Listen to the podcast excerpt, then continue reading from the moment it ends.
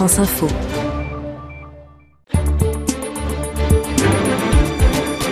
Henri Proglio qui a donc jeté l'éponge, il ne prendra pas la présidence du conseil d'administration de Thales.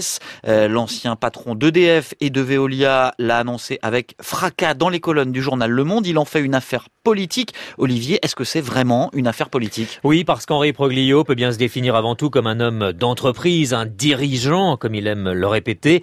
Toute sa carrière est émaillée de rapports, alors parfois houleux, on va le voir, avec le monde politique. C'est donc une histoire un peu plus complexe qu'une majorité qui solderait les années Sarkozy, par exemple. Henri Proglio le dit, il estime qu'on lui fait payer sa nomination par Nicolas Sarkozy à la tête d'EDF. Et dans le même temps, et c'est paradoxal, il se défend de toute accointance politique. Je défie quiconque de réussir à me classer politiquement, dit-il au monde. Ce qui est vrai, c'est qu'Henri Proglio a autant d'amis, mais aussi autant d'ennemis à gauche qu'à droite. Et pour quelle raison? Eh bien, Henri Proglio d'abord a commencé sa carrière à la Générale des Eaux. Il a gravi toutes les marches de cette entreprise jusqu'à la plus haute.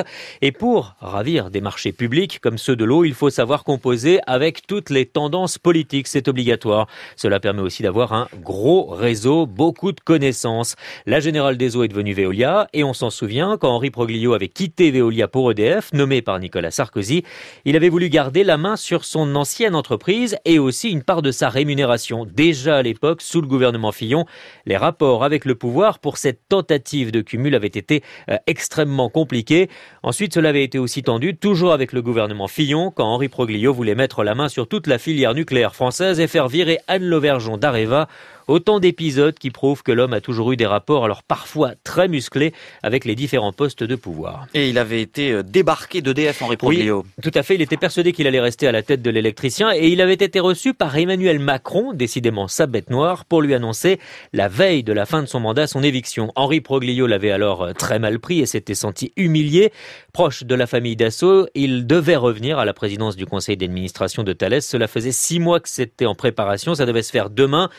Thales qui fabrique du matériel militaire, est détenu à part quasi égale par l'État et par Dassault. Et revoilà donc que le politique s'en mêle.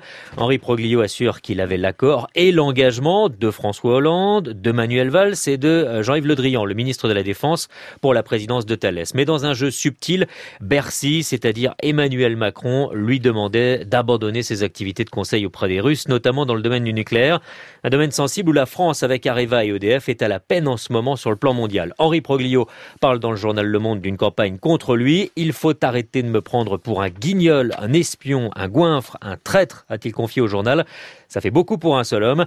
Emmanuel Macron s'est aussitôt défendu d'avoir manœuvré contre Proglio et lui aussi assure avoir l'accord et le soutien du chef de l'État. Le ministre de l'économie s'est montré aussi têtu et obtus qu'Henri Proglio et il le maintient. Il y avait bien conflit d'intérêts pour lui. Ce n'est pas la première fois donc qu'Henri Proglio était engagé dans un bras de fer avec le pouvoir politique, avec le pouvoir en place. Et cette fois-ci, il l'a perdu. Olivier Bost du service politique de France Info.